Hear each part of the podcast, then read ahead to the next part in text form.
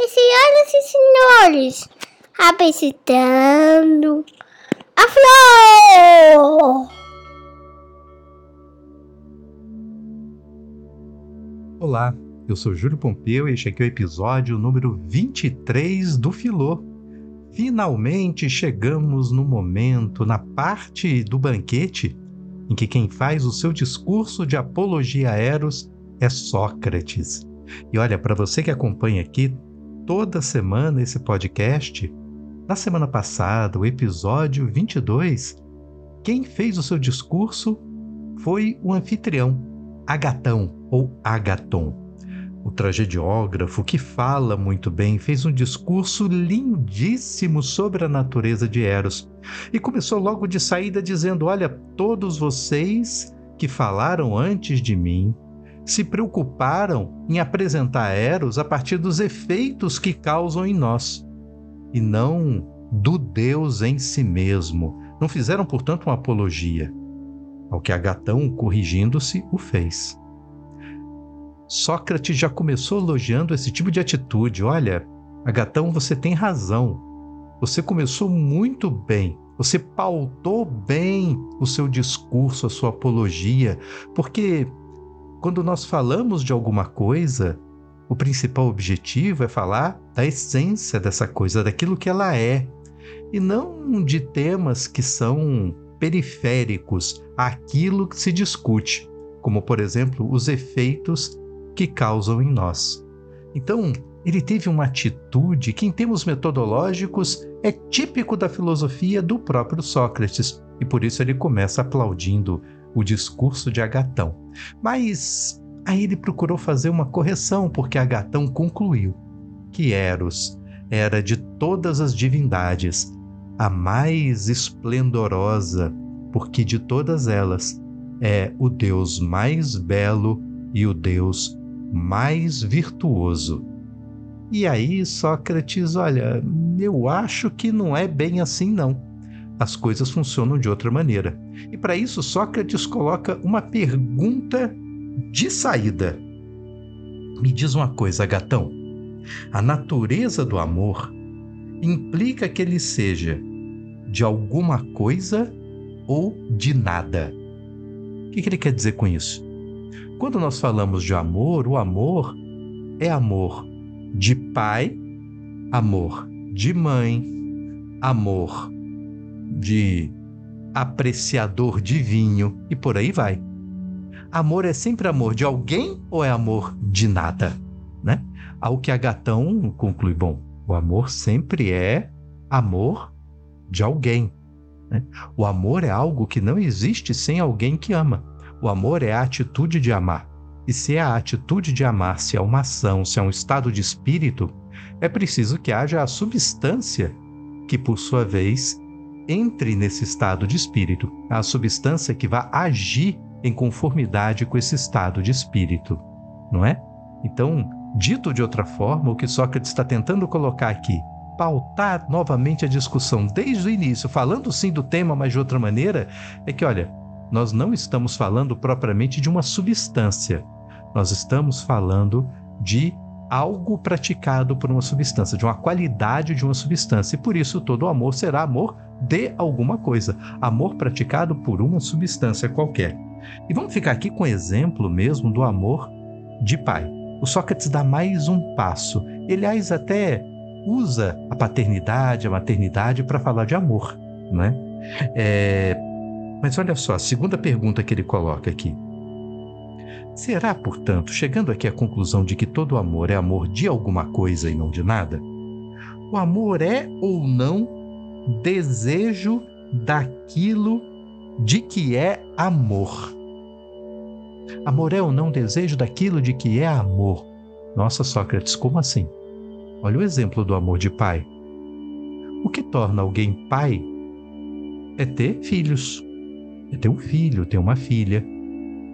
Então, todo amor de pai seria o amor por aquilo de que é amor. Todo amor de pai é, portanto, amor pelo filho ou pela filha, não é isso? Então você tem que o amor é amor de alguma coisa e que também é por alguma coisa. Então você tem alguém que ama e algo, alguém que é amado. E portanto é uma relação entre duas substâncias. A substância amante, a substância amada e o amor é algo que está entre as duas coisas, sem por sua vez ser substância. O amor de um pai por um filho fica entre o pai e o filho, sem ser nem pai nem filho.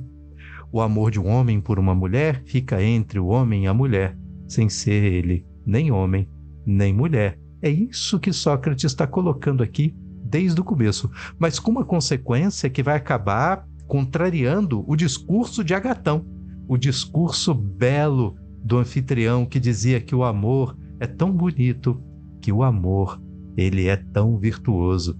Porque olha só, se o amor é o desejo daquilo de que se é amor, para ser desejo, é preciso ter como condição não ter aquilo que se deseja. Desejo é falta. Desejo é atração por aquilo que não se tem. Então Sócrates coloca aqui o amor como um desejo. E, portanto, se afetados de amor nós somos atraídos pela beleza, é porque há no amor um quê de falta de beleza.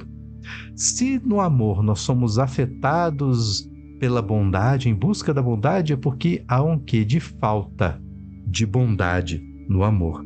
E a conclusão a que chegam é exatamente a oposta àquela que chegou a Gatão na sua apologia, que Eros, que a natureza de Eros, para que possa causar em nós a afetação de nos atrairmos pela beleza, pela virtude, por tudo aquilo que é sublime, é preciso que o Deus não tenha nenhuma coisa nem outra. Ou seja, que esse intermediário entre duas substâncias, que aproxima duas substâncias de uma forma qualitativamente amorosa, como nós chamamos amorosa, é preciso que não exista nela em si nem beleza, nem bondade. Então, Eros como um Deus não tem beleza. Eros como um Deus não tem virtude.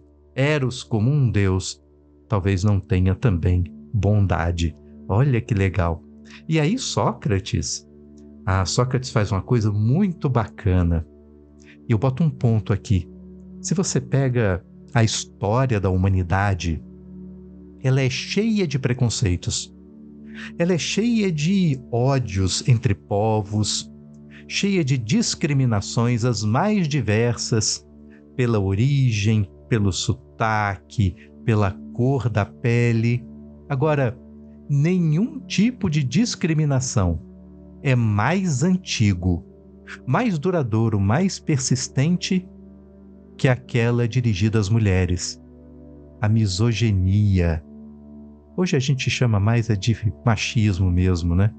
Então a posição social das mulheres ao longo da história nossa, é muito ruim, são colocadas para baixo, são apequenadas, são diminuídas. E por que, que eu estou lembrando disso? Porque nesse momento do banquete, Sócrates faz referência a uma mulher, Diotima, Diotima da Mantineia. Mantineia é uma cidade da região do Peloponeso, que durante guerras púnicas foi uma grande aliada de Esparta. Diotima é citada aqui não por acaso, e nem de qualquer maneira. Ela, na verdade, é tida como a grande protagonista do discurso de Sócrates. Foi Diotima que ensinou ao Sócrates mais jovem o que é o amor. Mas não é do jeito que vocês estão pensando, não, viu? Ô, oh, cabecinhas poluídas. Ela ensinou a Sócrates do mesmo jeito que Sócrates agora ensina a Agatão portanto, como uma filósofa. Ela é citada, ela tem, é, ela é descrita com atitudes típicas de um filósofo. Então, Diotima é uma filósofa, Diotima é uma pensadora, e uma pensadora cujo método de pensar, cuja forma de trabalhar o conhecimento é a mesma de Sócrates, é alguém, portanto, que vem antes de Sócrates, que já praticava a chamada maiêutica, o método socrático, antes de Sócrates. A mesma manobra de perguntar se Eros é o amor de alguma coisa ou de nada, foi o ponto de partida de Diotima para com Sócrates. Ele simplesmente reproduziu com Agatão e aqui ele conta: olha, o que eu fiz com você, esse esclarecimento sobre a natureza de Eros, de Eros não ser nem belo, de Eros não ser nem virtuoso, foi a mesma coisa que Diotima fez comigo. Foi assim que ela me conduziu a uma forma diferente de pensar a natureza do amor, de pensar a natureza de Eros. E olha, isso não é pouca coisa na história do pensamento. Se você pega a lista dos filósofos, você vai reparar uma notória falta de mulheres. E aqui você ter Diotima citada nesse texto tão antigo, talvez faça dela a primeira filósofa ocidental da história. A primeira, a mais antiga. E curiosamente, é aquela que os estudiosos de Platão, sobretudo do século XV em diante, resolveram tomar como inexistente. Ah, não, aqui foi só uma personagem que Platão inventou no diálogo.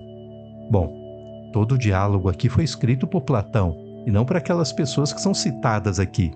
No entanto, uma característica curiosa de Platão, em todos os seus diálogos, é que ele cita pessoas que realmente existiram. Não há nenhum outro diálogo em que Platão inventa personagem. Todos eles são referenciados em outros textos, em textos de outros autores, o que prova a existência de todos eles. O único personagem que Platão não teria inventado seria justamente a de uma filósofa. Né? O único que ele teria criado da cabeça dele, que não existiria de fato, é uma mulher não há outro motivo para se questionar, para se negar a existência dessa pensadora que não o simples fato dela ser mulher. Olha, nós já vimos aqui episódios de misoginia neste mesmo diálogo, logo nos primeiros discursos. Olha o que Fedon diz lá no começo, é? Olha como ele apresenta um discurso altamente misógino. E assim será com outros tantos. Pois essa misoginia que aparece nesse mesmo discurso, ela é de certa forma contradita, questionada pela posição de Sócrates, que agora vai colocar como a grande protagonista uma mulher nos assuntos do amor. Ah, e aí o Sócrates contando como foi o diálogo dele com Diotima diz: "Mas espera aí, então, então Eros não é belo? Não. E nem bom? Não. Mas tem um problema aí. É que talvez Eros não seja sequer um deus. Sim, porque é característica dos deuses a sublimidade, a perfeição. Então, é inadmissível um deus, uma divindade que não tenha em si mesma como a característica sua a virtude e a beleza como disse lá atrás Agatão. Agatão não disse simplesmente Eros é bonito e virtuoso. Eros é o mais belo e o mais virtuoso. Tem que ser o mais, porque os outros também são. Todos os outros deuses têm um quê de atributos positivos, mas como Eros foi colocado aqui, é como alguém que não tem esse atributo. Para que seja uma atração pela beleza, é preciso que não tenha beleza. E o jovem Sócrates, então Eros é feio? Eros é mau? Idiotima. E quem disse que quando algo não tem uma característica, necessariamente há que se ter o seu oposto? Então, se eu digo que alguém não é bom, isso quer dizer necessariamente que ele é mau? Ou seja, que sai-se de um extremo e vai-se ao outro? Se eu digo que algo não é um Deus, isso quer dizer então que ele é um mortal? Será que não existe nada intermediário entre uma coisa e outra? Não existem graus intermediários, por exemplo, de conhecimento. O fato da pessoa não ser sábia, isso não quer dizer que ela seja completamente estúpida também. E o exemplo que ele dá é algo que ele repete em outros diálogos platônicos.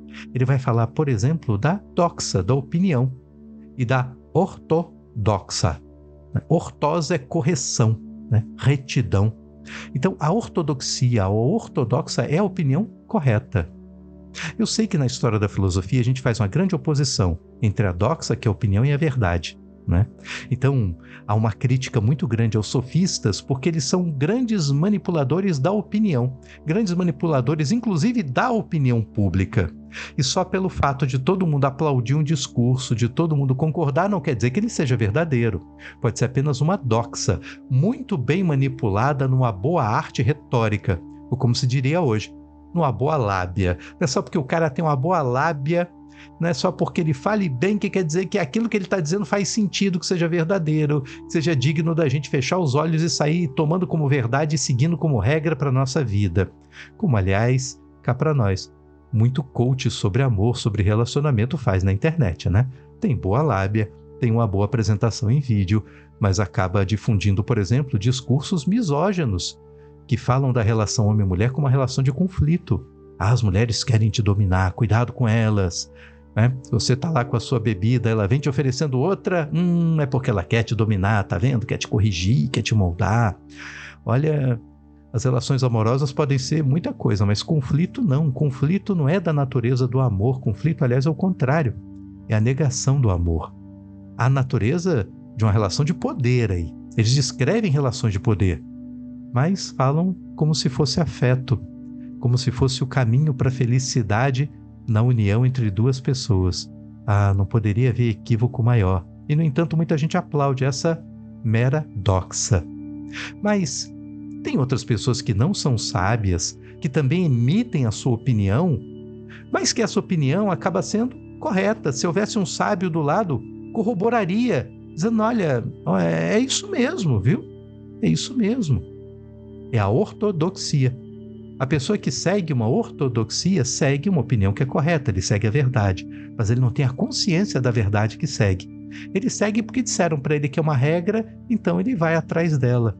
Então ele não é de todo um ignorante das atitudes, porque ele tem uma doxa com ele que é correta, mas ele não é também o sábio. Ele é o meio termo entre o sábio e o completamente ignorante, e mais um meio termo que está no caminho correto.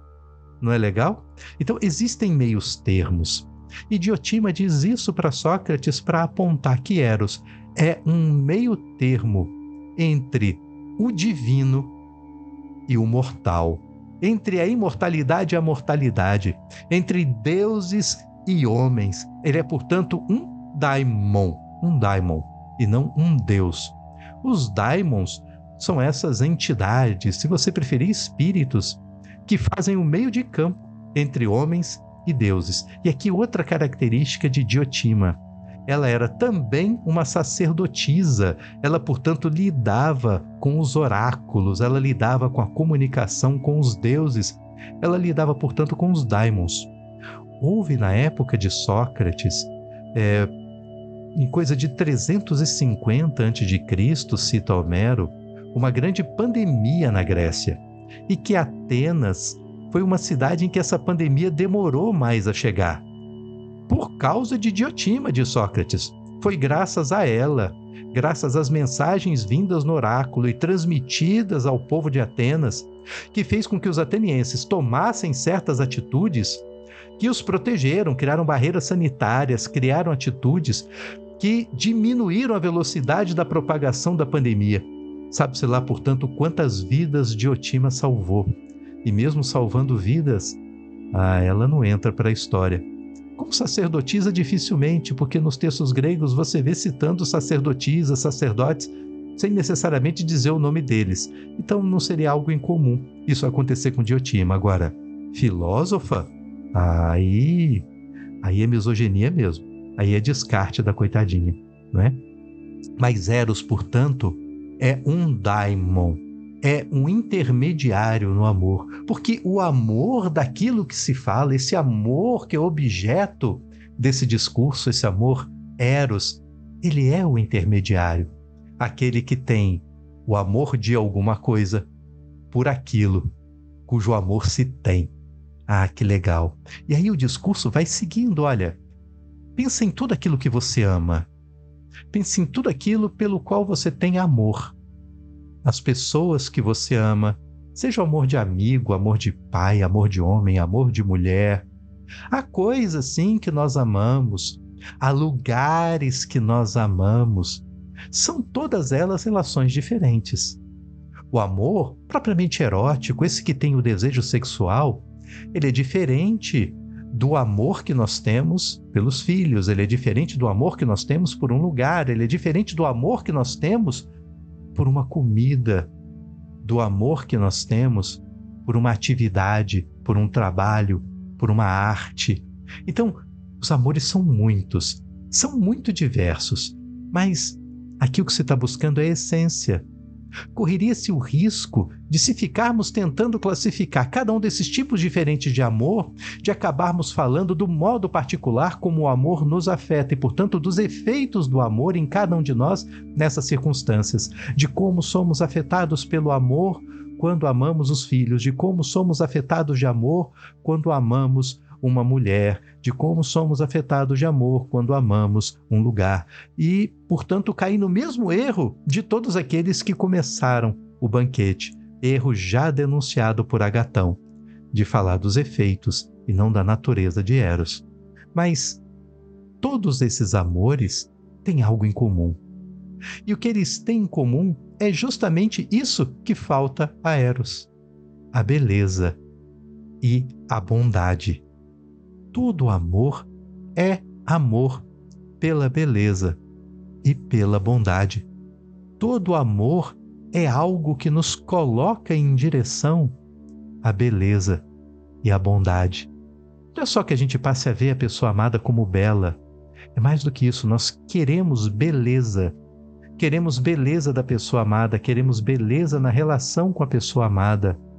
O amor nos torna capazes de fazer coisas boas para com a pessoa amada, para com a coisa amada, a cidade que nós amamos, nós queremos beleza nela, nós nos esforçamos pela beleza, nós queremos que ela seja ainda melhor do que é. E, portanto, todo amor, no final das contas, ele é amor pela beleza, ele é amor pela bondade.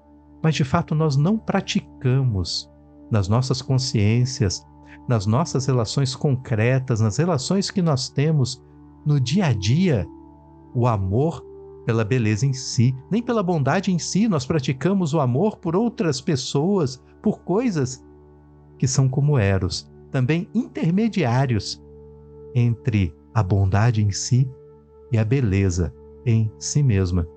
Então nós experimentamos o amor por uma pessoa e no amor que experimentamos por uma pessoa, descobrimos algo da beleza e da bondade em si, praticando com alguém o esforço pela beleza e o esforço pela bondade. Ah, mas esse amor acaba, né? Essa relação acaba, mas a nossa capacidade de amar, não, ela continua aqui, porque continua em nós a capacidade de nós nos encantarmos com a beleza e com a bondade Eros, portanto, continua conosco e há de aparecer outra pessoa que desperte em nós os mesmos encantos e que agora nós amaremos também, mas amaremos de outra maneira. Ah, os amores que nós temos ao longo da vida não são todos iguais. Cada novo amor traz um pouquinho do amor antigo. Cada novo amor traz um pouquinho dos amores já amados e, portanto, traz em cada um de nós um pouquinho da experiência e de um maior conhecimento pela experiência do que é a beleza em si e do que é o amor em si.